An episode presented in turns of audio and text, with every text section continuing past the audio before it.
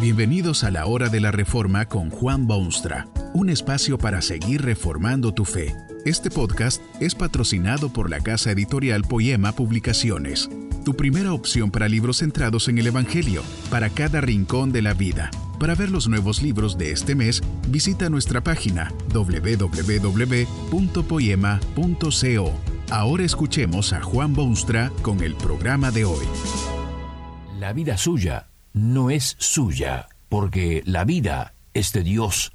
Oh, bien sé que esta idea no es la de todos los mortales. Generalmente los hombres se asignan mucho más importancia de la que se merecen o les corresponde. Creen que la vida es cosa de ellos y nadie más y todo esfuerzo por intervenir en ello es decididamente rechazado. No cabe duda que la vida es un misterio profundo pero una gran parte de la gente solo piensa que es suya y que pueden hacer con ella lo que a ellos les agrade. Parecen olvidarse que los elementos más fundamentales de la vida, tales como el aire que se respira, el sueño reparador, el don del habla, el poder del pensamiento, son corolarios de la naturaleza creada del ser humano. Es a raíz de ser el hombre creado a la imagen y semejanza de Dios que puede aspirar a la vida y puede pensar y puede descansar y puede amar. Qué amargo resulta ver una persona que no ha llegado a esa convicción cuando las señales de la vida empiezan a ser negativas cuando el hombre se siente abrumado por sus culpas, empantanado por sus actos, aplastado por su conciencia, es un poco tarde para entender y abrazar la gran verdad de que la vida es de Dios. Muchísima gente cree que el propósito de la vida humana es alcanzar elevadas metas de felicidad. Se identifica la felicidad con todo lo que se ha realizado en la vida. Solo en eso, en las realizaciones hay significado y la vida no es otra cosa que lo que uno ha podido hacer y llevar a cabo. Es por esta razón que muchas veces cuando una carrera acaba en desastre, eh, parece como que el mundo se terminase. Es por esta razón que mucha gente que se jubila cree que todo ha llegado a su término final. La vida es únicamente lo que uno hace y ha hecho. Esta desgracia humana se pone de manifiesto en términos absolutamente claros en lo que respecta a la salvación humana. Hay una cierta inquietud en el pecho humano, hay algunos temores de lo desconocido. En su fuero interno, todo ser inteligente se ha dado cuenta de que hay algún detalle en la experiencia humana que no es como debe ser.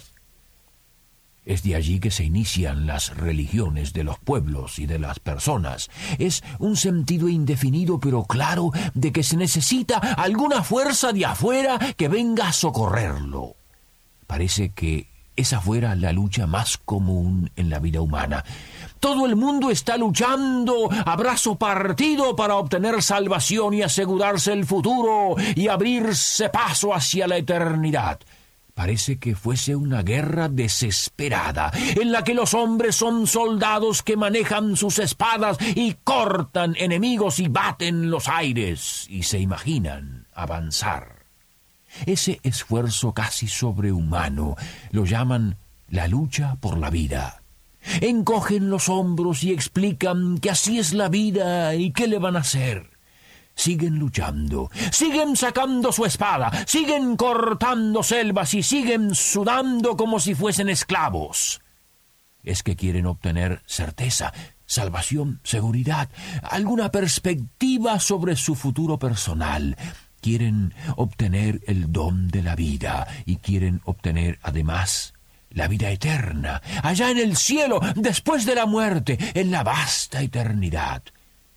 Para obtener ese tan preciado premio. Muchísima gente cree, con toda sinceridad, que la única forma es el esfuerzo personal, es la decencia moral, es la vida respetable y respetada. Tal vez usted mismo está en esa categoría, porque hay muchísima gente así. Viven la vida decente y moral porque sus padres les enseñaron a vivir así, porque saben que a la larga es mejor y más productivo ser moral y decente que no serlo. Está muy bien ser decente y moral, tiene sus recompensas bien definidas, pero toda esa moral y toda esa decencia jamás podrán obtener el don precioso de la salvación, esa salvación que es vida eterna. Imagínese que hubo un famoso personaje de la crema social y política de Jerusalén que siempre creyó de esa manera. Esa era su forma de pensar, eso era lo que le habían enseñado desde el primer día que entendió. Pero de pronto se levanta en su cerebro una duda muy seria. Ha oído que anda por la ciudad un tal Jesucristo, que se dice ser Hijo de Dios. Irá a verlo personalmente. Y una noche, cuando nadie ya puede verlo, se dirige al alojamiento del maestro. Quiere hacer la pregunta de todas las preguntas, la pregunta que usted quiere hacerse, y los europeos deben hacerse, y el resto del mundo debe saber. Quería saber qué debía hacer para ser salvo. Usted ve que este señor Nicodemo es exactamente igual a todos los demás, porque quiere también él saber qué debe hacer. Ha hecho muchísimas cosas ya, ha vivido la vida decente y moral y obediente y ejemplar. Pero quizá hay aún alguna otra cosita que debe hacer. Si la hay, quiere estar seguro y hacerla. Está convencido de que la vida, la felicidad, la eternidad se obtiene con la conducta cotidiana. No cabe duda que esta gente aporta grandes cosas a la humanidad, porque viven vidas muy buenas y contribuyen buenas cosas, y no cometen crímenes y tienen generalmente buenos hijos. Pero el Hijo de Dios expresó honda sorpresa que un maestro en Israel no supiese cosa tan fundamental como esta. La vida es de Dios, le dijo a Nicodemo, y sólo la tienen aquellos que son nacidos de nuevo por el poder del Espíritu Santo. Hay otros que honestamente creen que la vida puede obtenerse a costa de los demás, o por lo menos en la autorrealización. Si se hace necesario atropellar los derechos de otros o explotarlos y despreciarlos o utilizarlos con fines egoístas, poco importa con tal de que en el proceso uno obtenga lo que apetece, aún a expensas de la verdad. Es por esta razón que invaden el planeta toda clase de cultos y sectas y cosas raras que se alejan totalmente de la verdad es otra forma humana de la autorrealización, pero en este caso se sacrifica el ego mismo, el yo deja de tener importancia y se sumerge el yo en alguna otra cosa. El yo es individualista, el yo es peligroso, el yo lleva a la destrucción, según lo que piensa esta gente. Absorben el yo en una conducta comunal. La secta y su liderazgo se vuelven importantísimos y se subliman los deseos personales y se vive para cumplir los deseos de la secta o algún gurú impresionante. Este problema de la salvación humana por obras, también humanas, ha sido el centro de la lucha entre Dios en el cielo y los hombres en la tierra. Debido a la naturaleza corrompida del humano, jamás cesa en sus anhelos de obrar su propia redención, mejoramiento y superación. Dios, por otro lado, insiste en que la vida es de Él, esta lección fue enseñada en los tiempos antiguos, cuando el pueblo de Dios quería ir por sus propios caminos, y cada vez de nuevo Dios debía mostrarles que en los senderos de su propia invención encontraban el desastre y la ruina. Una y otra vez Dios tuvo que demostrar a su pueblo que no es por la fuerza, ni por la inteligencia, ni por la astucia, sino por el poder de Dios y de su espíritu. Cuando Dios envió a su Hijo a este mundo, se encontró con un pueblo repleto, invadido totalmente por seres humanos que pretendían haberse ganado el cielo y apropiado de la vida. Reglamentos de todo tipo adornaban el sendero fabricado por los tontos humanos. Cuando vieron la figura del Hijo de Dios que había venido a mostrarles el Padre, se rebelaron violentamente y terminaron al fin llevando a Jesucristo a la cruz de los criminales. Pero Dios siempre tiene los suyos en este mundo que le sirven de luz y guía. Se propagó la fe que proclama que la vida es de Dios y muchos entendieron y aceptaron las ideas de Dios. Se entregaron a Jesucristo como su única esperanza. Vieron la ruina segura de quienes intentan salvarse a sí mismos y pusieron su entera confianza en aquel Hijo de Dios que muriera en una cruz.